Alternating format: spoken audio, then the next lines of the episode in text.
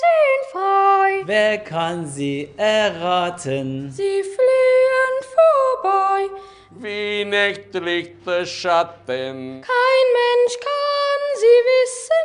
Kein Jäger erschießen. Es bleibet dabei. Die Gedanken sind frei. Freies Bürgerradio Slupfurt in Frankfurt an der Oder.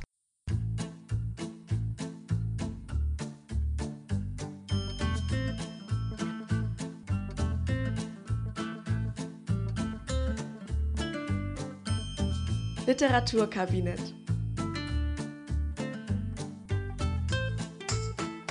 Mit Larissa Niesen und Sarah Malberg. Herzlich willkommen zum Literaturkabinett mit Larissa und Sarah. In dieser Woche haben wir uns die Iphigenie auf Tauris vorgenommen von Johann Wolfgang von Goethe. Und Sarah fängt direkt mal an mit dem Inhalt.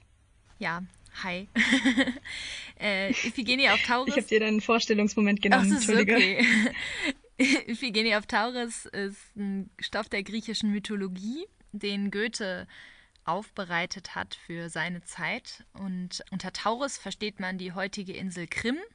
Die kennt ihr bestimmt durch die Krim-Krise von 2014, wo Russland die Krim annektiert hat, die vorher zur Ukraine gehörte und so weiter. Ähm, dort lebt Iphigenie lange vor der Krim-Krise im Tempel der Göttin Diana und ist ähm, deren Priesterin. Und warum ist sie das? Warum lebt sie dort?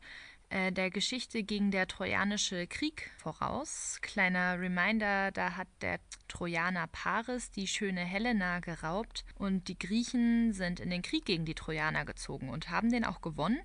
Und mit im Krieg war auch Agamemnon, das ist Iphigenies Vater, und dem hat ein Orakel vorausgesagt, wenn er den Krieg gewinnen wolle, müsse er seine älteste Tochter, also Iphigenie, den Göttern opfern.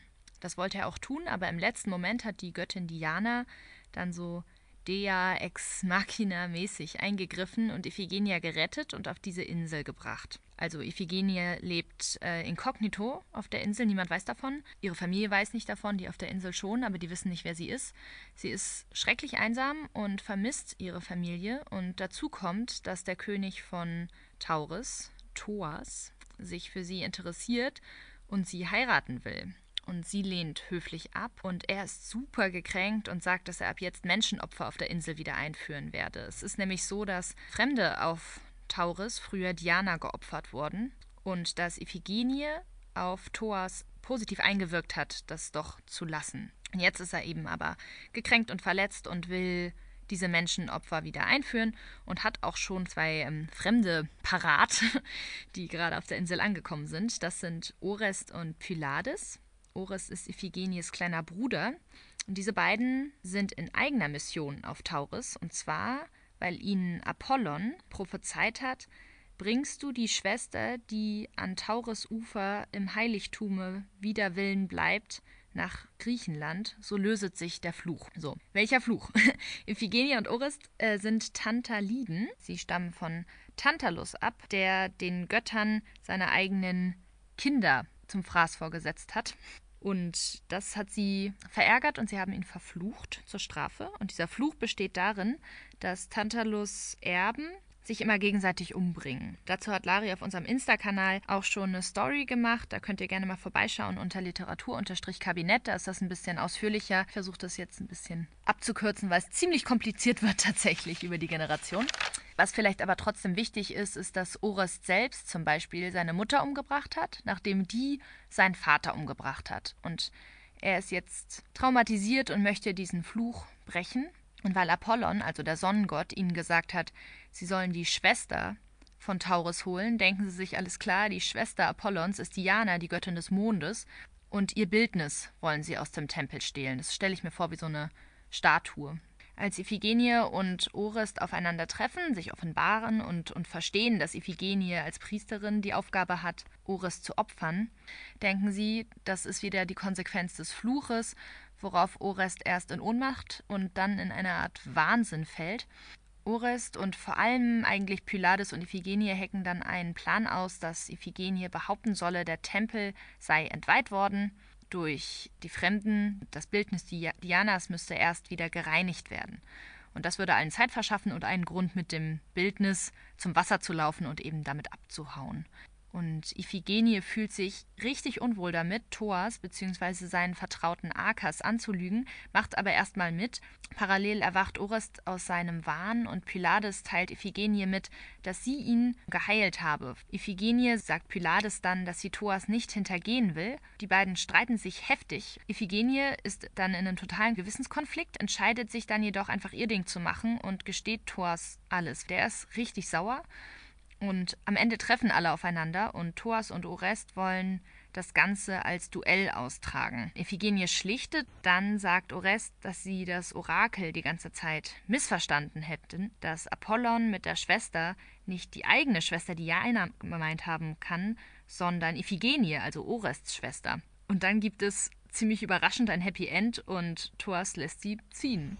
Genau, dann mache ich kurz weiter mit einer minimalen Autor- und äh, Stückeinordnung. Ich nehme an, ihr habt alle schon mal was von Johann Wolfgang von Goethe gehört, deswegen mache ich es einigermaßen kurz. Wir haben ihn auch schon mal gehabt bei uns im Literaturkabinett. Wir hatten schon Faust I. Goethe hat 1749 bis 1832 gelebt. Er hat eine juristische Ausbildung gemacht in Leipzig und Straßburg und wurde dann von dem erst 18-jährigen Herzog Karl August nach äh, Weimar eingeladen. Karl August war der Sohn der berühmten Anna Amalia, Herzogin. Goethe wurde dann in den geheimen Legationsrat berufen, war äh, an oberster Stelle für das Volkswesen tätig, er wurde in den Adelsstand gehoben, deswegen sagen wir heute meistens Johann Wolfgang von Goethe. Er war sehr eng befreundet mit Schiller und äh, hat vor allem, das äh, wird immer wieder erwähnt, 1786 eine Italienreise angetreten. Das hat man damals so gemacht. Wenn man sich besonders bilden wollte, hat man eine Reise gemacht und die Route ging meistens äh, durch Italien, teilweise auch durch Frankreich. Einige sind auch hoch bis nach Großbritannien. Aber Italien, Rom und Florenz und so waren eben die klassischen Städte, die man dann besucht hat. Und zu Goethes bekanntesten Werken gehören Wilhelm Meisters Lehrjahre, der, die Leiden des jungen Werther und Faust I und II und eben auch die Iphigenie auf Tauris. Die wurde 1779 uraufgeführt und aber noch ist noch mehrmals überarbeitet worden. Und es ist eben, wie Sarah gesagt hat, eine Art Rewriting von einem Euripides-Stück. Und sie wird dem Humanismus zugeordnet. Goethe selbst soll beim zweiten Lesen gesagt haben, das Stück erscheine ihm verteufelt human Außerdem erscheint das Ganze natürlich im Kontext der sogenannten Weimarer Klassik, die auch Goethezeit genannt wird und auch hauptsächlich an seinen Lebensdaten gemessen wird. Man ist sich nicht ganz sicher, wo man Anfang und Ende festlegen soll, spricht aber normalerweise von 1786, als Goethe eben diese Italienreise angetreten hat, bis etwa 1805, das ist das Jahr, in dem Schiller verstorben ist. Und die Weimarer Klassik ist einzuordnen irgendwo zwischen der Aufklärung, Sturm und Drang und der Romantik. Damals fing es an, dass diese quasi Epochen nicht mehr so hübsch nacheinander äh, aufeinander gefolgt sind, sondern mehr oder weniger ineinander verschmolzen sind. Und man hat das Ganze aber eigentlich erst im Nachhinein ab 1840 tatsächlich Klassik genannt. Heinrich Laube war einer der ersten, die das so bezeichnet haben und das kam mit dem wachsenden Nationalstolz, wo man dann auch gemerkt hat, man hat eine eigene Sprache und äh, man findet das ganz toll und deswegen ist es eben eine Anleihe an, also Klassik als Anleihe auf die ähm, die alte Zeit des alten Griechenland beispielsweise. Ich stelle mir gerade vor, wie die Leute 1840 plötzlich gecheckt haben, Moment, wir haben eine eigene Sprache, die spricht niemand sonst. Das ist unglaublich, Leute. Lass uns da doch so ein Ding draus Ja, machen. ist natürlich schwer, wenn man selbst in der Zeit noch ist, zu sagen, das ist die Klassik. Ich habe tatsächlich gelesen, dass Goethe selbst auch gesagt haben soll, ähm, er glaubt nicht, dass es sowas wie klassische Menschen in seinem Zeitalter noch geben kann. Also ein bisschen ironisch. Würde ich jetzt über uns auch sagen. Vielleicht sagt man irgendwie im Jahre 2500, das war die Klassik. ja, cool. Wir haben uns wie immer zwei Szenen rausgesucht, die wir uns näher anschauen wollen. Iphigenie auf Taurus ist ein, ein Drama, wieder mit Aufzügen. Und wir machen einmal ersten Aufzug, dritter Auftritt. Äh, Iphigenie hat kurz vorher von Arkas erfahren, dass Thoas plant, äh, ihr einen Heiratsantrag zu machen, sozusagen. War davon ja auch im Vorhinein nicht so sonderlich begeistert, begrüßt ihn jetzt hier relativ überschwänglich. Mit königlichen Gütern segne dich die Göttin.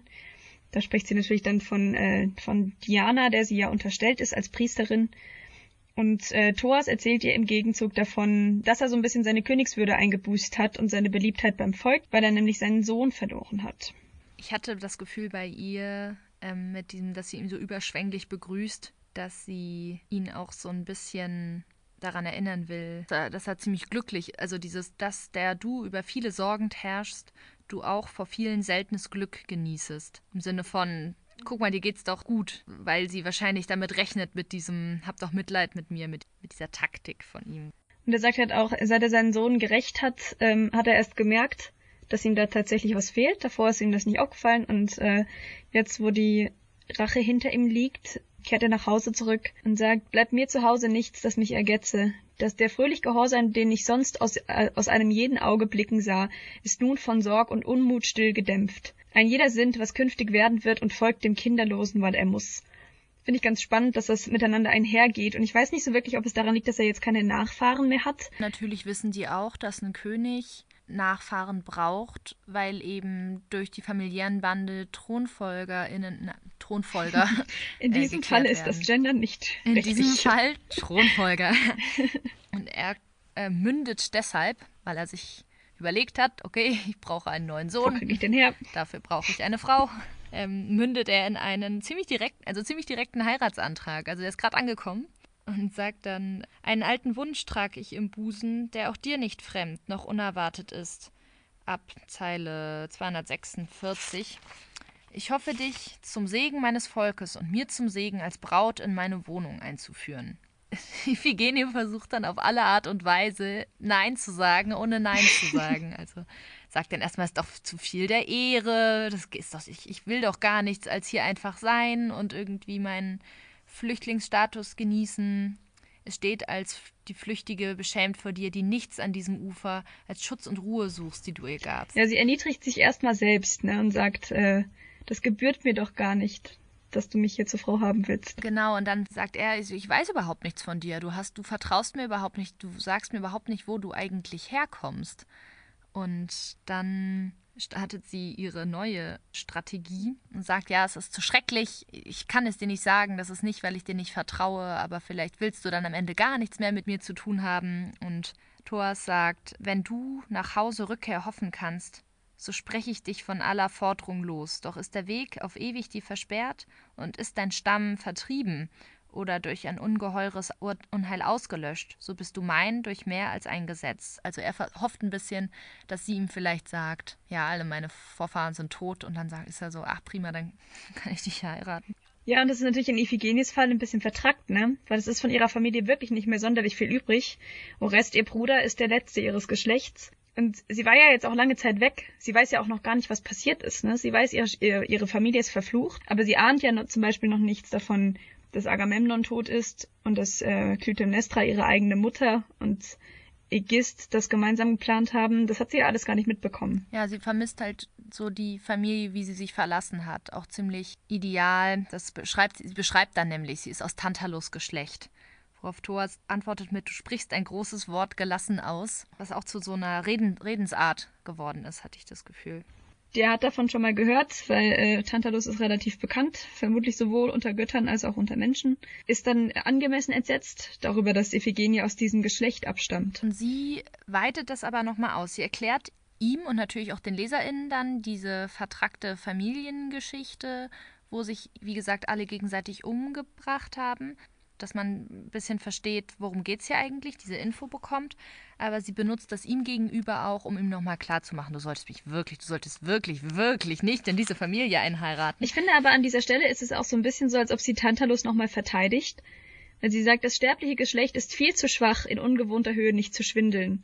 Also es ist so ein bisschen zu sagen, er ist von den Göttern eingeladen worden, natürlich war er mit der Situation überfordert.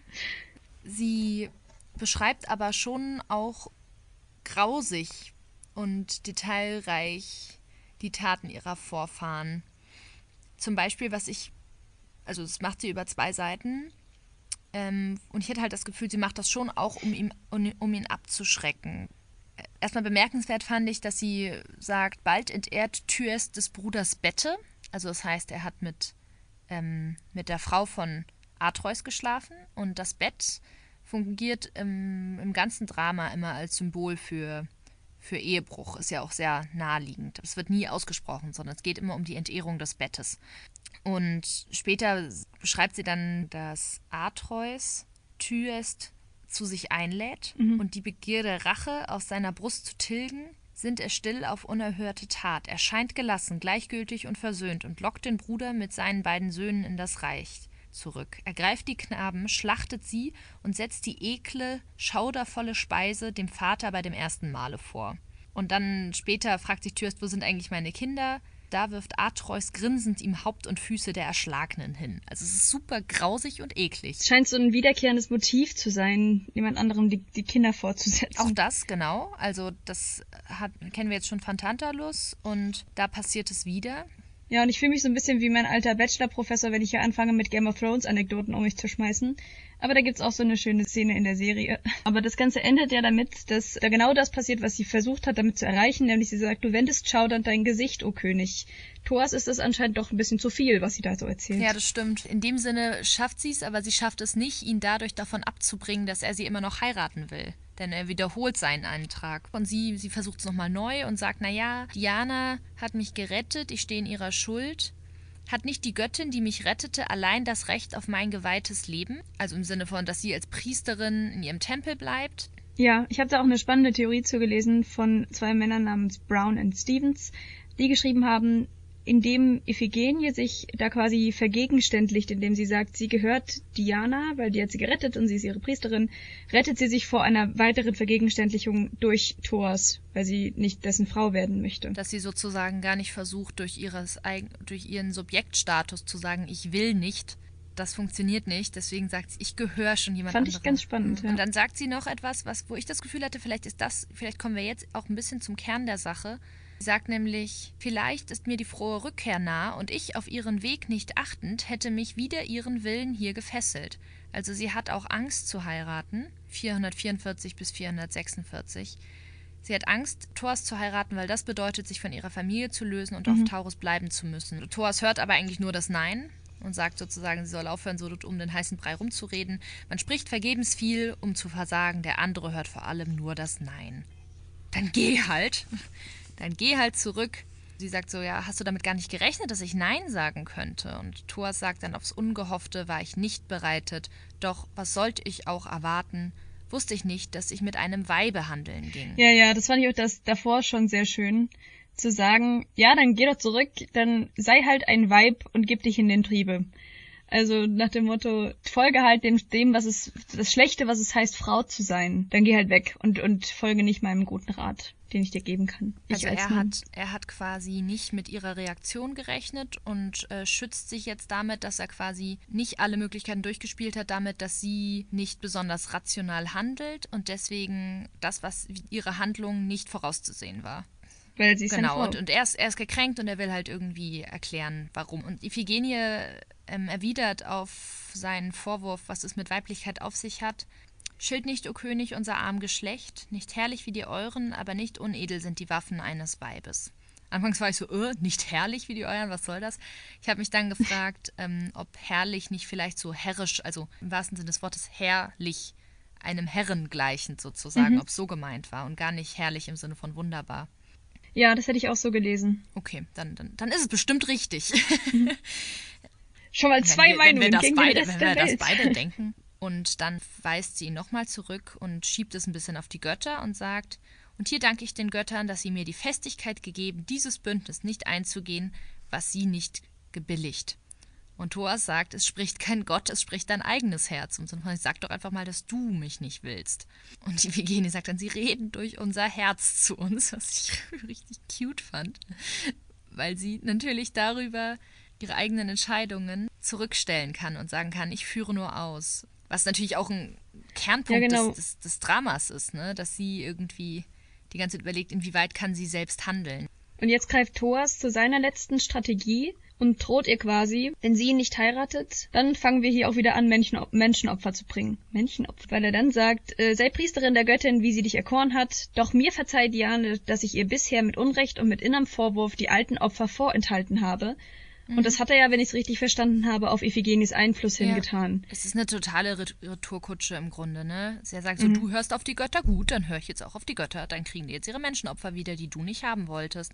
Und sagt, wir fangen damit jetzt auch gleich an. Er wirft ihr im Grunde vor, dass sie ihn eh nur die ganze Zeit eingelullt habe. Nur du hast mich mit deiner Freundlichkeit, in der bald einer zarten Tochterliebe, bald stille Neigung einer Braut zu sehen ähm, du hast mich gefesselt, dass ich meiner Pflicht vergaß. Zeile 511 bis 515.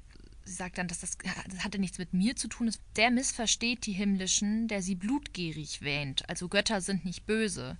Und wer Göttern, Göttern etwas opfert, macht es, weil er selbst morden will. Also appelliert an seine Humanität.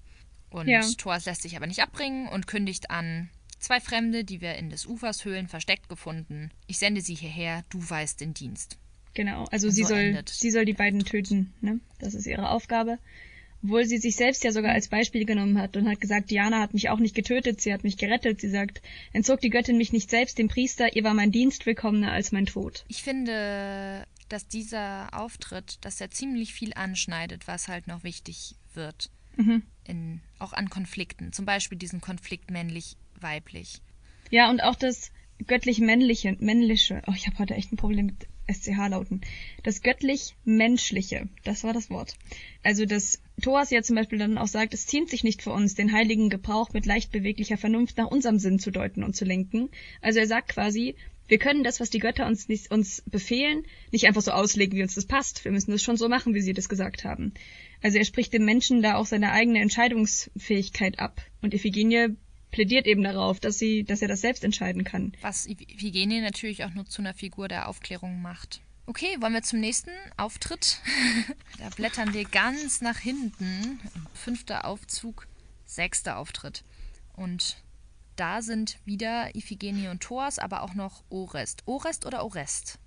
Ich habe immer Orest gesagt, aber ich bin mir nicht sicher.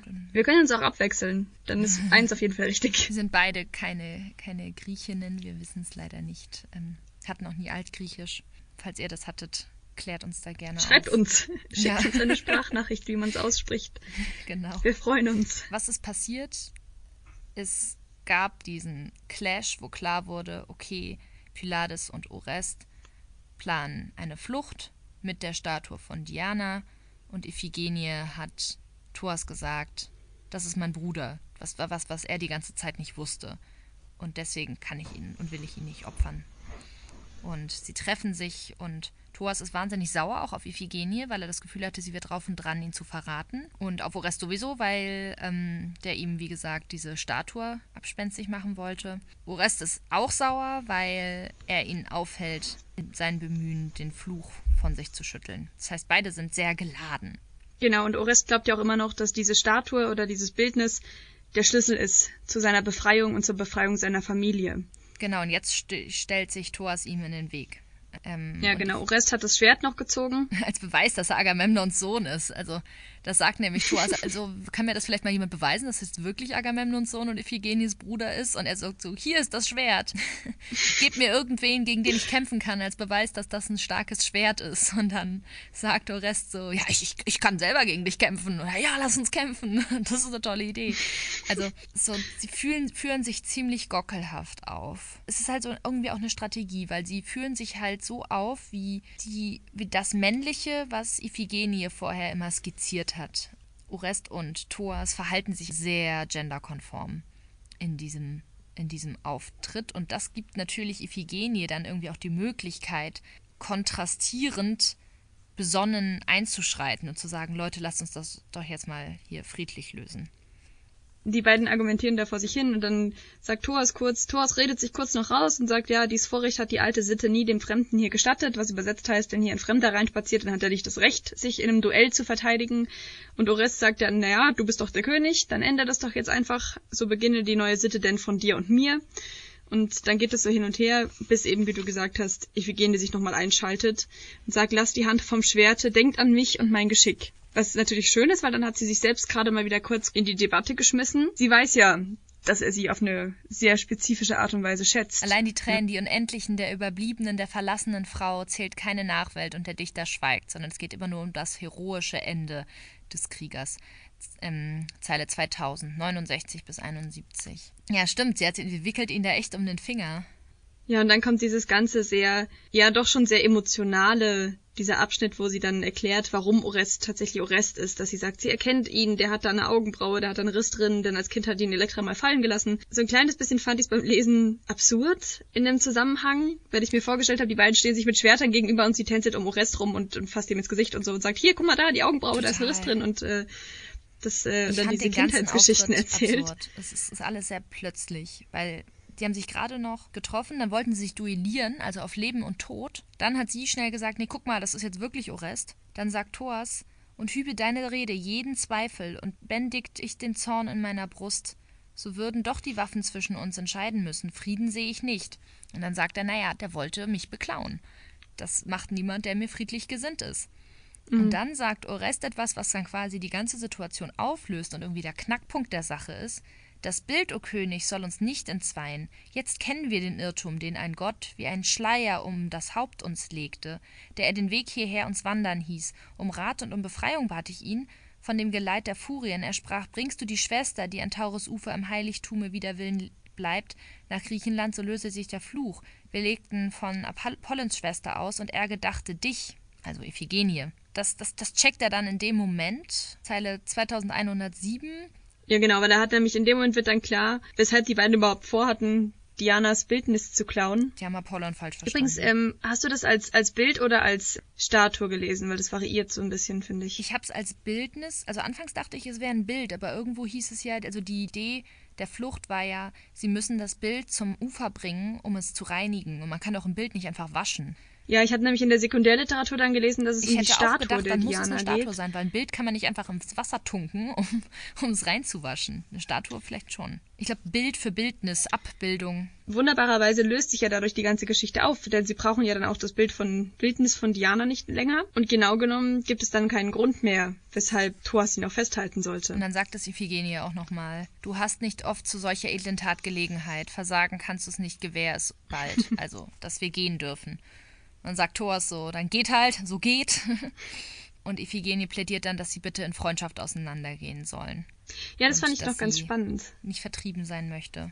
Dass sie Ja, ähm, was denn? in einer gewissen Art und Weise legt sie so eine Basis für ein verbündetes Königreich, wenn man so will, weil Orest oben ankündigt, dass er vorhat, äh, er schreibt mir auf das Haupt die alte Krone drücke. Also er hat quasi vor, das Erbe seines Geschlechts wieder anzu, anzutreten. Ne? Das ist ja ein Königsgeschlecht.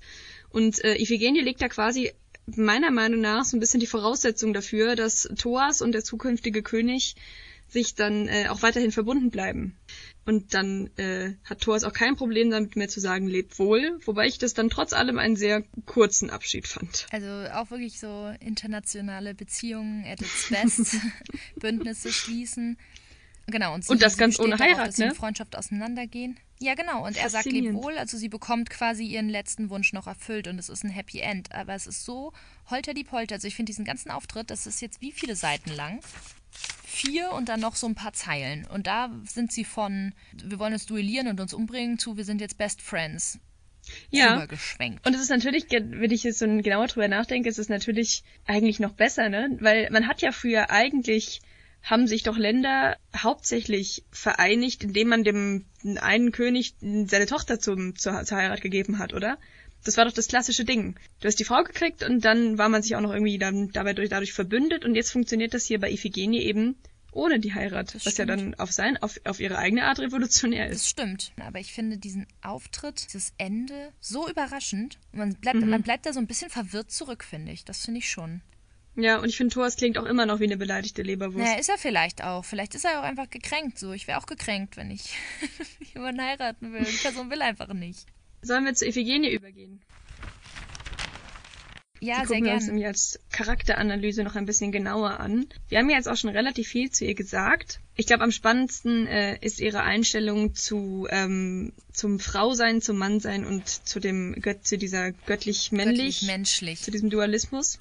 Ich finde, Iphigenie hat eine beeindruckende Rhetorik, dadurch, dass sie halt eben diese Einstellung vertritt, dass sie von Anfang an sagt, ähm, die, eine Frau hat halt nicht so viele andere Möglichkeiten, sich zu verteidigen oder sich ähm, zu bekommen, was sie will, und deswegen muss es eben die Rhetorik sein. Und äh, das fängt schon ganz, ganz am Anfang an, im ersten, erster Aufzug, erster Auftritt, wo sie über ihre ähm, Verpflichtung gegenüber der Göttin Diana spricht und sagt, wie eng gebunden ist des Weibes Glück. Schon einem rauen Gatten zu gehorchen ist Pflicht und Trost. Wie elend, wenn sie gar ein feindliches Schicksal Ja, in die das Ferne treibt. auch- habe ich mir auch aufgeschrieben. Dass sie quasi das Schicksal der Frauen als eng und fremdbestimmt definiert und das Schicksal der Männer als weib, weit und selbstbestimmt.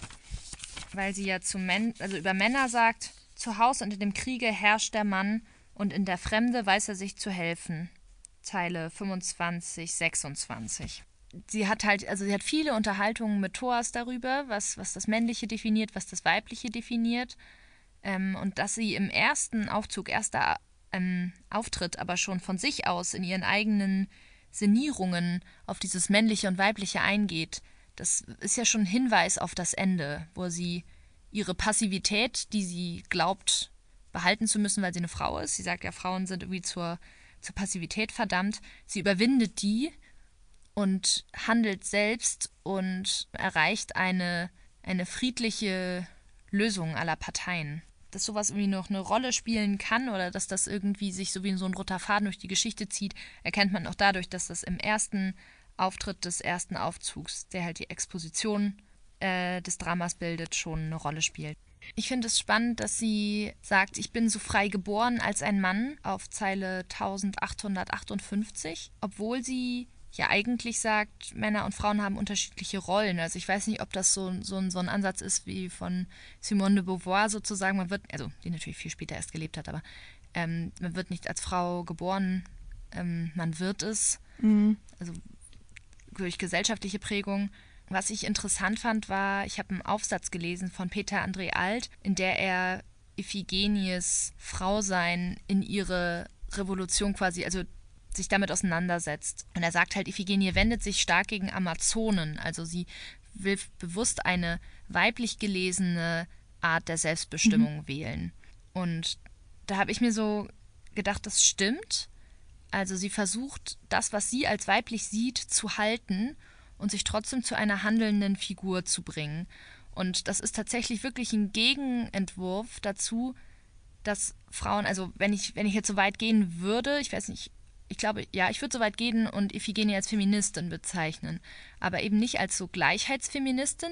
Also Gleichheitsfeminismus ist so das, was heute relativ populär ist, zu sagen, okay, Männer und Frauen können das Gleiche und werden nur unterschiedlich geprägt. Ja, ja, das verstehe ich. Ich bin nur noch bei dem Satz, den du zitiert hast. Da bin ich mir nicht ganz sicher, ob es da nicht auch so ein bisschen darum geht, dass sie Königstochter ist. Ich bin so frei geboren als ein Mann. Weißt du?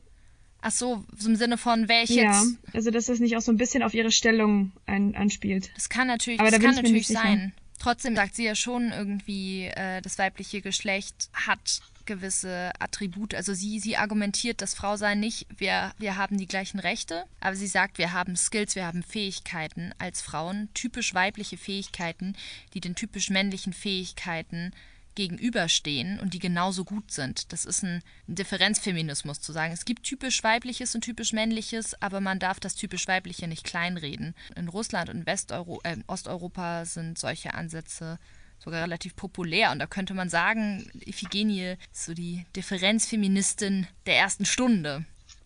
Aber wo ich auf jeden Fall zustimmen würde, ist die Art und Weise, dass sie, ähm, dass das ganze Stück geprägt ist von diesen klassisch männlich-weiblich konnotierten Eigenschaften. Iphigenie selbst sagt an einer Stelle, oh drücke ich doch ein männlich Herz in mir, das, wenn es kein, wenn es einen kühnen Vorsatz hegt, vor jeder Ja. anderen Stimme sich verschließt. Also quasi das als klassisch männlich einordnet, dass man Und stur sie, sein sie kann. findet aber am Ende einen Weg, in der sie quasi ihre Weiblichkeit nicht verleugnet, ihrer Meinung nach, und sich männliche Attribute aneignet, so wie das Amazonen zum Beispiel tun, sondern indem sie auf spezifisch weibliche Art, also wie sie das Weibliche sieht und versteht, einen Konflikt beilegt. Ja, also einen Weg findet, Ja. nicht passiv zu sein, aber trotzdem nicht männlich sein zu müssen. Weibliche Art des Handelns. Mhm. Aber natürlich immer noch in dieser binären Form. So, was, was, ist, was ist meine Art? Was sind meine Möglichkeiten? Was sind männliche Möglichkeiten?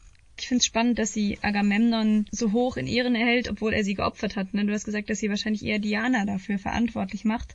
Gibt es den Satz, in dem Iphigenie sagt, wohl dem, der seiner Väter gern gedenkt. Das ist halt das, was sie mit Orest so eng verbindet, dass diese Familiengeschichte, dieser Fluch so unheimlich stark auf den beiden lastet. Und auch, auch überraschend, ne? Wir fanden es ja beide komisch, dass sie dass sie nicht sagt, mein Vater hat versucht, mich einer Göttin zu opfern, von dem will ich überhaupt nichts mehr wissen, sondern dass sie ihn sogar als Zeile 402 sagt sie, ich habe seit meiner ersten Zeit ein Muster des vollkommenen Manns, Mhm. Mannes gesehen. Sie sagt, ihr Vater ist der fantastischste Mann, den es geben kann, was vielleicht auch erklärt, warum sie Thors nicht heiraten will. Das ist ja komisch, dass sie das immer noch so empfindet, obwohl der ganz klar seine Prioritäten gesetzt hat, und zwar Krieg Ja. über Kind. Und sie sagt im ersten Aufzug, auch im ersten Auftritt später, auch habe ich stets auf dich gehofft und hoffe noch jetzt auf dich, Diana, die du mich, des Königes verstoßene Tochter, in deinen heiligen, sanften Arm genommen. Ja, Tochter Zeus, wenn du den hohen Mann, den du, die Tochter Fodant, ängstigtest. Also sie sagt quasi, sie hat ihn dazu bedroht, dass er sie gefordert hat, also dass sie, äh, er sie Mhm. geopfert hat, meine ich.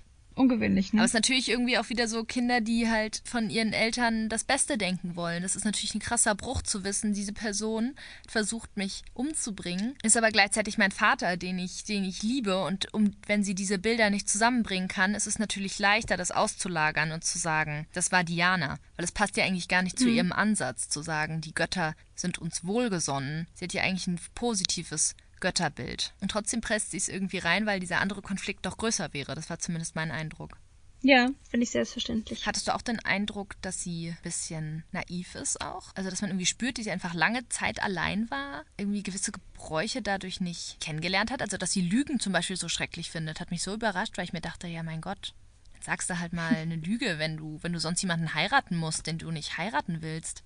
Ja, ich hatte, ich hatte oft das Gefühl, dass das irgendwie mit diesem Familienstammbaum zusammenhängt, dass sie das Gefühl hat, sie muss mit ihren eigenen Taten wieder ausbügeln, was andere vor ihr verbaut haben. Also sie kann jetzt nicht auch noch anfangen zu hintergehen und so, weißt du? Und diese Schlaufe Das irgendwie wird- aufzubrechen. Das ergibt voll Sinn, weil ich habe mich auch gefragt, warum findet sie das mit den menschlichen Opfergaben so schlimm? Und ich kann natürlich verstehen, dass man es aus Humanitätsgründen schlimm findet, wenn Menschen geopfert werden. Ich fände das auch schlimm. Aber wenn es darum geht, willige ich in eine Zwangsehe ein, nur damit es keine Opfer mehr gibt, also im Grunde lasse ich mich erpressen, dann würde Ja. ich mich nicht erpressen lassen. Und sie lässt sich ja auch nicht erpressen, aber sie ist ja sehr, sehr lange dann wankel, ist sehr wankelmütig und weiß nicht, was sie machen soll mit diesen Opfergaben. Und dann habe ich mir gedacht, natürlich ist sie selbst fast so ein Menschenopfer gewesen. Mhm. Also sie weiß, wie es sich anfühlt, geopfert zu werden. Und vielleicht ist sie deshalb da auch so emotional hinterher und will nicht, dass das Leuten nochmal passiert. Also Ja. bestimmt, bestimmt ist deins auch richtig, so dieses, ähm, sie will es ausbügeln, aber ähm, genauso ist sie, ist sie vielleicht auch einfach selbst noch involviert. Kommen wir zum Klugscheißen. Ich habe tatsächlich, und das hat mich ungemein gefreut, als ich in der Bibliothek war und nach Texten gesucht habe über Iphigene von Taurus, ist mir einfach ein Buch in die Hand gefallen, Goethe für Klugscheißer. Natürlich gleich ausgeliehen. Dachte, ich, lese ich mal und das Lustigste erzähle ich dann jetzt. Und wofür ich mich entschieden habe, wusstest du, dass Goethe, wusstest du, dass er eigentlich keine Bestseller geschrieben hat in dem Sinne? Inwiefern? Also Goethe hat eigentlich nur einen Bestseller geschrieben. Möchtest du raten, welcher das war? Also zu seiner Zeit, meine ich. Mhm. Ich hätte jetzt gesagt, der Werther. Ja, es ist richtig. Okay. Wo dann alle sich so angezogen Genau. haben. Und er hat, er hat ein, also das war der einzige Bestseller im, im, im Sinne des, des Wortes, also der sich viel verkauft hat. Mhm. Und viel berühmter als er zu seiner Zeit war tatsächlich Christian August Vulpius, also sein Schwager, also der Bruder von Christiane. Und da gab es dann später so einen Sketch. Der Sketch ist von heute sozusagen, dass jemand über die Straßen geht und, und jemand anderen fragt, wer ist denn der Mann da hinten? Und dann sagt man ihm, das ist Goethe. Wer ist das?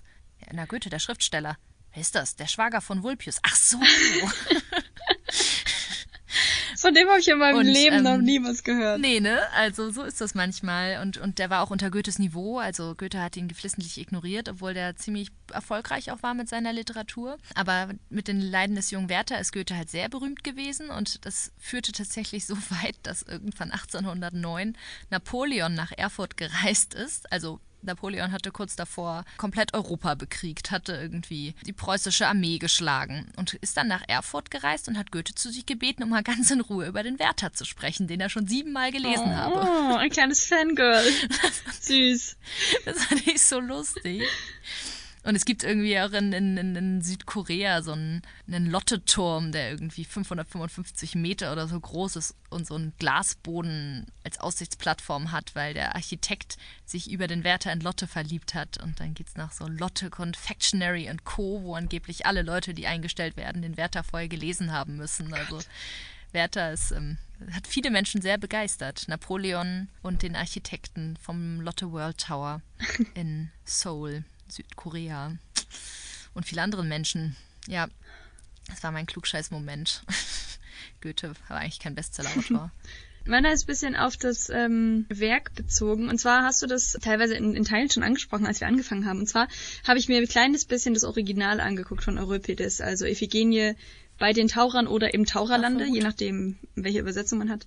Und tatsächlich war mein Eindruck, und das äh, also ist auch zum Teil aus der Sekundärliteratur gegriffen, dass Goethes Werk eben sehr viel menschlicher ist, weil keine Götter zur Sprache kommen selbst. Und ähm, bei Euripides ist es am Schluss nämlich so, dass Orest, Pylades und Iphigenie versuchen abzuhauen und haben diese Statue dabei. Thoas erwischt sie. Und dann taucht Athene auf und erklärt Thoas quasi, das hat schon so alles seine Richtigkeit, lass die mal ziehen und Thor sagt, gut, dann gehorche ich der Göttin und dann dürfen die drei abhauen. Das heißt, diesen schönen ah, diplomatischen... Also auch wieder so Deus Genau, genau, das ist der Begriff, den du am Anfang gesagt hast. Den habe ich dann nämlich nochmal gegoogelt, weil ich nicht mehr richtig wusste, wo der eigentlich herkam. Ich weiß nicht, ob der, ob das allen so geläufig ist. Es steht eigentlich umgangssprachlich für ein unmotiviertes und plötzliches Auftreten und ist aber früher in der Theatersprache äh, benutzt worden, wenn man auf der Bühne einen Gott mit Hilfe von Bühnenmaschinerie ähm, hat auftauchen lassen, also vielleicht durch eine Klappe im Boden oder so ähnlich. Und äh, genauso einen Auftritt hat eben die Göttin Athene im Originalwerk und dann habe ich gedacht, dass ich Goethes Werk aber dann doch sehr viel netter finde, weil eben dieser ganze schöne diplomatische Abschluss bei Euripides eben nicht vorkommt. Das, das wäre das wär tatsächlich meine Pausengesprächsfrage gewesen. Auf welche Art und Weise kommen die Götter denn dann vor? Ich glaube, dass die Götter bei Iphigenia auf Tauris von Goethe mehr so eine Art Moralvorstellung sind oder eine gewisse Art von Richtlinie. Weißt du, was ich meine? Also so wie, so wie bei uns. Ja, also wie, ja, genau, wie ein Gesetz in gewisser Weise. Was hättest du denn gesagt? Ich fand es so schwierig, weil sie auch sagen, sie hätten von Apollon direkt eine ganz konkrete Anweisung erhalten. Und sie haben das immer wieder zitiert. Mhm. Da frage ich den, hat er denen das aufgeschrieben? Hat er denen das gesagt? Haben sie ihn gehört? Hat ihnen Wo haben Message sie das geschickt? her? Genau, also irgendwie muss es ja wieder so ein Orakel gewesen sein. Und irgendwie hatte ich das Gefühl, muss Apollon dafür ja irgendwie physisch anwesend gewesen sein. Mhm. Aber ähm, vielleicht auch, vielleicht auch nicht. Vielleicht hat das ihnen indirekt gezeigt und das war das, was sie sich in die menschliche Sprache übersetzt haben von seinen Zeichen. Weil sie es aufgeschrieben haben, haben sie es immer wieder auf die gleiche Art und Weise zitiert. Das kann auch sein. Aber ich hatte auch das Gefühl, eigentlich sind Götter nicht wirklich anwesend. Mhm. Aber trotzdem sind sie, werden sie viel charakterlicher beschrieben. Ja. Als Gott im, im Christentum oder ja, zum mhm. Beispiel. Meine ähm, Pausenfrage an dich wäre, was hast du aus der Beziehung zwischen Pylades und Orest gemacht? Weil mir nämlich aufgefallen ist, ich finde dies ähm, sowohl bei Goethe, und da weiß ich nicht, ob man das jetzt aus heutiger Sicht da auch einfach nur so rein interpretiert, bei Goethe ist das eine sehr intime Beziehung, finde ich. Und äh, bei Euripides nennt Pylades Orest auch ab und zu Liebster. Fand ich sehr süß. Und wir haben bei... Ähm, Ach, glaubst du, das ist so eine homoerotische Beziehung dann? Genau, weil bei Goethe gibt's, also zumindest ist bei mir auch teilweise so angekommen. Pylades sagt in einer der ersten Szenen, da fing mein Leben an, als ich dich liebte. Weil ich glaube, aufgefallen ist es mir auch. Und das ist natürlich, also wenn es so um Homosexualität in der Geschichte geht, wird natürlich auch immer so die griechische Mythologie genommen als Beispiel dafür, was natürlich schwierig ist, weil dann die, immer die Beispiele genommen werden mit Knaben. Also das ist dann ja nicht einfach eine reine homosexuelle Beziehung von zwei mündigen erwachsenen Menschen, sondern teilweise auch äh, eine ältere Person mit, einem, mit einer sehr viel jüngeren Person, was dann schon in Richtung Pädophilie geht. Und das ist natürlich schwierig, das so zusammenzupacken. Die beiden sind gleich alt, dass ich vergessen meiner Not mit dir in rascher Jugend hingerissen schwärmte. Ja, stimmt, es hat schon, es hat schon was mhm. sehr Intimes, aber gleichzeitig sind sie ja auch wirklich zusammen aufgewachsen und waren wie Geschwister. Orest sagt halt, er hätte darüber, dass Pylades halt ein richtiges Kind war, ein lebhaftes Kind, während er völlig traumatisiert war, hätte er ihn irgendwie aufgefangen. Also ich habe das sehr aromantisch gelesen, weil die auch noch so jung waren. Aber natürlich könnte man sich das fragen, ob da vielleicht noch mehr ist oder ob die Grenzen von, von männlicher Freundschaft vielleicht weniger eng sind einfach. Also diese Art und Weise der Zuneigung nicht so ungewöhnlich war, wie man das war jetzt da liest. vielleicht noch Ja. genau, war vielleicht einfach gesellschaftlich okayer, sich einfach mal Mhm. zu sagen, okay, ich liebe dich, auch wenn es um eine platonische Liebe geht. Das würde man ja heute nicht mehr machen und wird ja gerade Männern auch schwer gemacht, sozusagen in Freundschaften Gefühle und Zuneigung so offen zur Schau zu tragen. Deswegen liest es sich vielleicht heute dann homoerotisch und ist es vielleicht gar nicht. Was hast du gedacht? Dachtest du, da ist was? Dachtest du, da läuft was zwischen Pylades und Orest? Tja, nee, ich fand, das hat so nett immer mitgeschwungen irgendwie in Ja. allen Szenen. Und Pilates ist auch das einzige, also zumindest zu Beginn der einzig, einzige, der so ein bisschen so der hoffnungsfrohe, fröhlich Mensch in der ganzen Geschichte. Ich fand das irgendwie ein nettes Plus für mich persönlich. Ja, vielleicht ist es auch, vielleicht ist es auch, was man gar nicht auflösen muss. Ja. Vielleicht ist deren freundschaftliche Beziehung Privatangelegenheit und sie gestalten das, wie sie wollen. Dann wollen wir schon, boah, ja, zu unserer letzten Kategorie übergehen, Höhepunkt Katastrophe.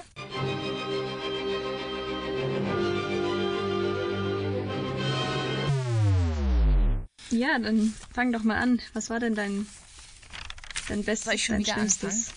Ähm, mein Höhepunkt war in einem Text, den ich für die Vorbereitung gelesen habe, von Christian Taubenberger, Iphigenie auf Tauris, Interpretationen Deutsch. Der hat da sehr viele Ansätze gehabt, die ich teilen konnte und sehr interessant fand. Und er hat geschrieben, dass manche Kommentatoren Iphigenies Tat am Ende als nicht ganz so toll ansehen, also das ist jetzt meine Sprache, weil sie sich ja durchsetzt gegen Thors, während Thors seine Interessen komplett zurückstellt und sowohl auf Iphigenie als Braut verzichtet, als auch auf die Menschenopfer, wo ich mir nur so dachte, what? Wie nett, Thors. Du heiratest eine Frau nicht, die dich nicht heiraten will. Damit stellst du deine eigenen Interessen ja komplett zurück und, und, und äh, kommst auch von dem kindischen Racheding wieder ab, dass du dein Menschenopfer wieder einfühlst. Du kommst quasi wieder zu Vernunft. Tatsächlich war das unter anderem Adorno, der diese Ansicht hatte und Christian Taubenberger. Also ich, hat, ich war schon drauf und dran, mich aufzuregen quasi, aber er hat dann sehr cool widersprochen und hat dann gesagt, dass es überhaupt keinen Sinn machen würde, wenn Iphigenie am Ende mit, ihren, mit ihrem Ansatz keinen Erfolg hat. Das würde das gesamte Werk ad absurdum führen, wenn am Ende Thors sich doch noch durchsetzt. Und er hat halt geschrieben, das Humanisierungswerk Iphigenies und ihre eigene Entwicklung würden ad absurdum geführt, wenn Thors es am Ende wäre, der seine Interessen durchsetzt. Gegen den freien und autonomen Willen und auf Kosten seiner Priesterin, gegen das sexuelle Selbstbestimmungsrecht der Frau Iphigenie. Und ich war so, jawohl. Einen Tusch bitte. Christian Taubenberger. Sehr, sehr Da haben sie schön. einen Punkt gemacht. Genau, das war mein Höhepunkt. Habe ich mich gefreut. Was war dein Höhepunkt? Mein Höhepunkt war ein etwas privater mit 18 in der Schultheater AG meiner alten Schule. Da haben wir die Fliegen aufgeführt von Jean-Paul Sartre. Das wiederum ist ein auch ein Rewriting von griechischem Tragödienstoff und spielt ein bisschen vor dem, was wir gerade gelesen haben. Da geht es nämlich darum, dass äh, Orest in die Heimat zurückkehrt, seine Schwester Elektra trifft und von Elektra quasi dazu überredet wird, seinen der Großonkel, ich weiß nicht genau, wie man Aegist erzählt, also Aegist und seine eigene Mutter zu ermorden. Und ich habe Orest gespielt. Habe ich quasi äh, mich selbst in dem Stück hier ein bisschen wiedergefunden. Weißt du, dass bei der Uraufführung von Iphigenie auf Taurus Goethe auch den Orest gespielt hat? oh. Ist das cool? Und plupp gibt es eine Verbindung von mir zu Johann Wolfgang. Ja, Johann Wolfgang und du, ihr habt beide da damals den Orest gespielt. Ich fühle durch die Jahrhunderte hindurch fühle ich mich Ja, tief das ist verbunden. ja richtig schön. War eine sehr coole Rolle, habe ich sehr Glaube gerne ich, gemacht. glaube ich. Auf der Bühne eine liebe Mitschauspielerin verdrosselt. Hat viele Sie war Proben klar- gekostet. klar- Die Arme musste da noch eine halbe Szene lang liegen bleiben. Was war denn dein, deine Ähm, Katastrophe? ist richtig schnöde, aber tatsächlich einfach der Titel. Also richtig lange habe ich vor diesem geschlossenen Buch gesessen und hatte keine Lust anzufangen, weil es war einfach so ein Reklamheft, darauf stand Iphigenie auf Tauris von Johann Wolfgang von Goethe und da hatte ich einfach schon direkt keinen Bock mehr. Also ich dachte mir so, das ist bestimmt nicht spannend. Und tatsächlich muss ich auch sagen, ich fand von den Texten, die wir bisher gelesen haben, ist es auch der, der mir am wenigsten gefallen hat. Ich fand es am Ende zu holprig. Ich habe teilweise, es war irgendwie zu schnell, schnell in der Gedankenbildung und im Überschwenk zu anderen Taten und gerade dieser letzte Auftritt, den wir durchgegangen sind, das ging mir alles viel zu holprig. Und dann saß ich am Ende da und dachte mir, ich bin in keinster Weise gerade befriedigt irgendwie von diesem Text. Das hätte heute auf diese Art und Weise nicht mehr so funktioniert. Wir gehen hier auf Tau. Was ist deine Katastrophe? Mm, Es ist nicht kein, es ist nicht so eine richtige Katastrophe. Es war mehr so, dass ich dachte, ernsthaft. Und zwar habe ich beim Lesen mich immer gewundert, dass die Göttin Diana heißt, weil wir sind hier ja eigentlich in Griechenland. Und es gibt Ja, ja, römische und so es gibt komisch. griechische Bezeichnungen. Und Diana heißt im Griechischen eigentlich Artemis, weil Diana ist nämlich die Ja. römische Göttin. Und dann habe ich versucht, das irgendwie herauszufinden, warum um alles in der Welt Götte, äh, Gö Götte, Goethe Diana genommen hat anstatt Artemis und habe da so ein bisschen rumgegoogelt und habe nur Weil eine in einzige Italien Erklärung. war. Ja, wahrscheinlich. Auf seiner Italienreise hat er sie erst kennengelernt.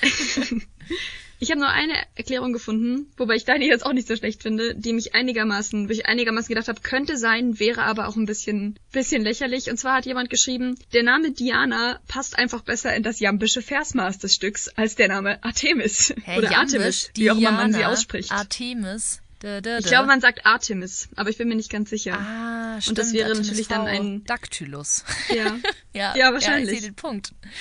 Und ich fand es aber gleichzeitig, habe ich auch gedacht, ah, Artemis. ernsthaft. Und dafür, dafür lassen wir das durchgehen, damit das dann passt. Das fand ich ein bisschen traurig. Er hätte auch den Jambus irgendwie einfach zu. Also, warum, warum gerade jambisches Versmaß? Na gut, weil Keine es Ahnung. Trend, voll trendy ist. Ist auch nicht das klassische Tragödienversmaß, wenn ich mich richtig erinnere. Von daher. Ja, dann wollte er das. Er wollte jetzt den Jambus nehmen und er wird er sich von so einer Pimpfgöttin nicht abhalten lassen, die einfach die Frechheit halt Artemis zu heißen. Tja. Da wirst du jetzt umbenannt. Ich mach das jetzt. Ich als Schriftsteller. Kleine Verneigung vor Cold Mirror an dieser Stelle. Tiefe Verneigung. Ja, dann sind wir schon wieder am Ende ange angekommen. Macht's gut. Wir hören uns. Ciao. Macht's gut.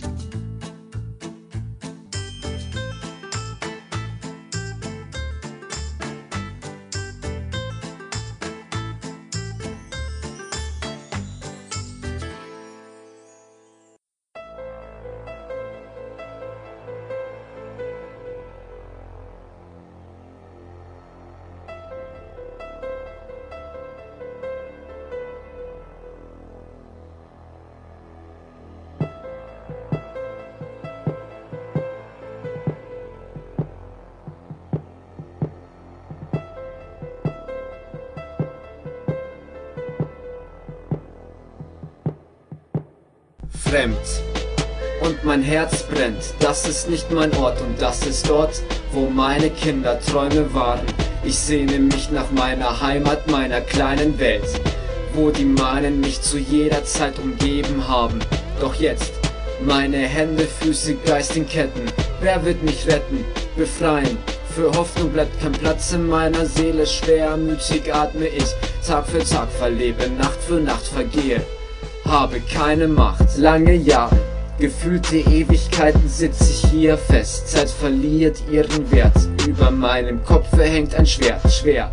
Ein Meer zwischen Tauris und meinem lieben Griechenland, Land der Weisen.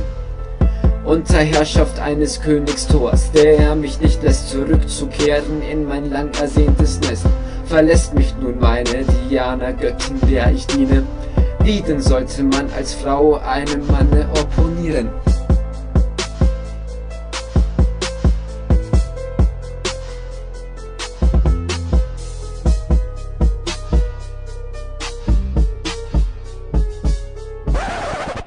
Wer hat es gedacht? Wer hat es vermutet, dass es ihr hier nicht besser sein wird zumute? Dass sich Kleingeld befinden wird in ihrem Hute? Mit verachtendem Blick getroffen von unserer Jugend, dass die Menschen hier frei von jeglicher Tugend nach Profit, Macht, Geld, gewissensfrei suchen. Asylanten raus in den Medien lügen, hinter dem Rücken Krieg in ihren Heimatland schürend.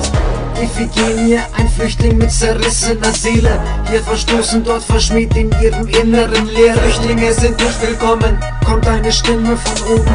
Iphigenie abgeschoben, ihr Leben verloren, von allen Seiten belogen, ihre Freiheit entzogen. Kriege weiterhin toben, denn von allen betrogen, von Göttern kein Verschonen, Drohnen zerbomben die Hoffnung, dass es in Not, denn nobody bietet Paroli.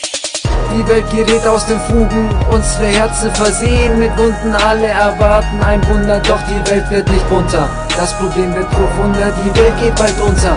Und die Götter verstecken sich unter den heiligen Bunkern. Die Welt gerät aus den Fugen, unsere Herzen versehen mit Wunden. Alle erwarten ein Wunder, doch die Welt wird nicht bunter. Das Problem wird profunder, die Welt geht bald unter. Und die Götter verstecken sich unter den heiligen Bunkern.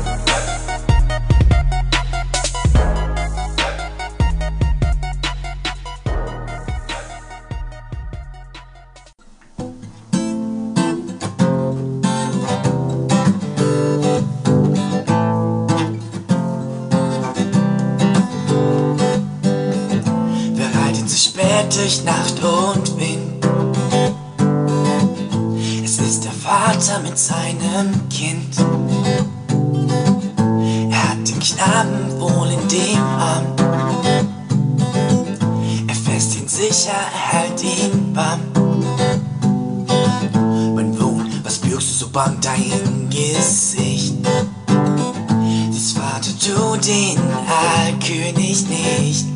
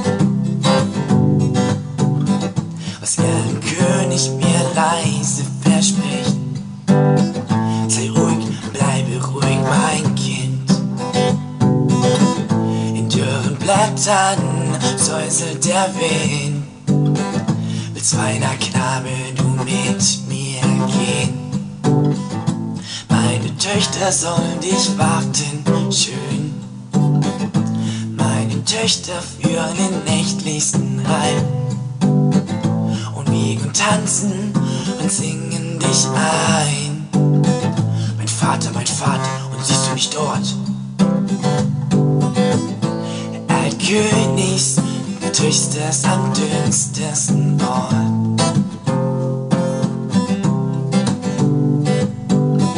Mein Sohn, mein Sohn, ich sehe es genau.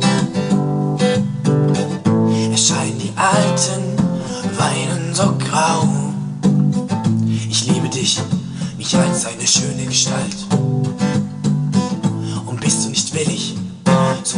Ich Gewalt. Mein Vater, mein Vater, jetzt fässt er mich an. Erlkönig hat mir ein Leids getan. Dem Vater Kreuz, er reitet geschwind.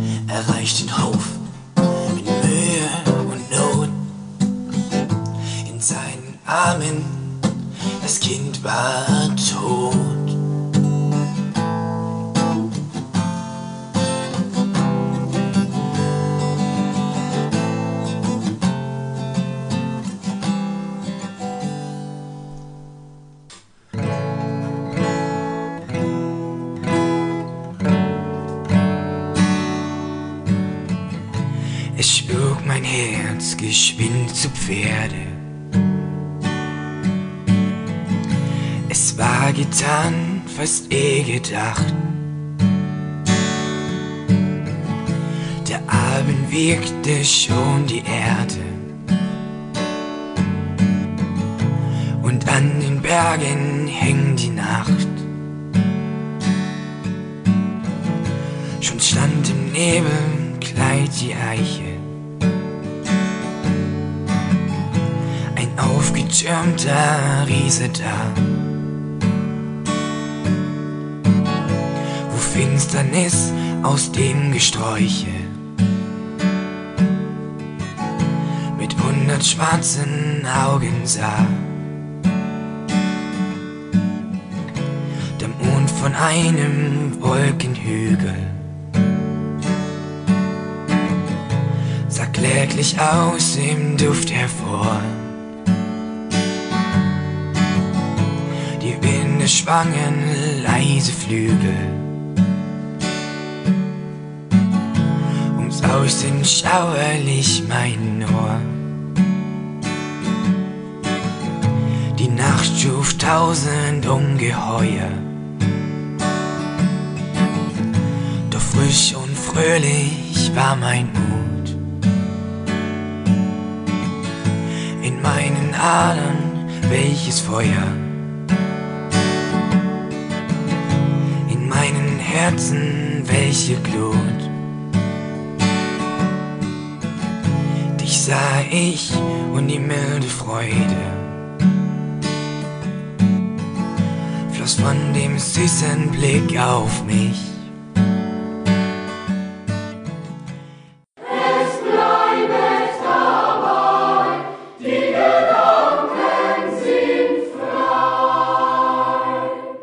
Freies Bürgerradio Slupfurt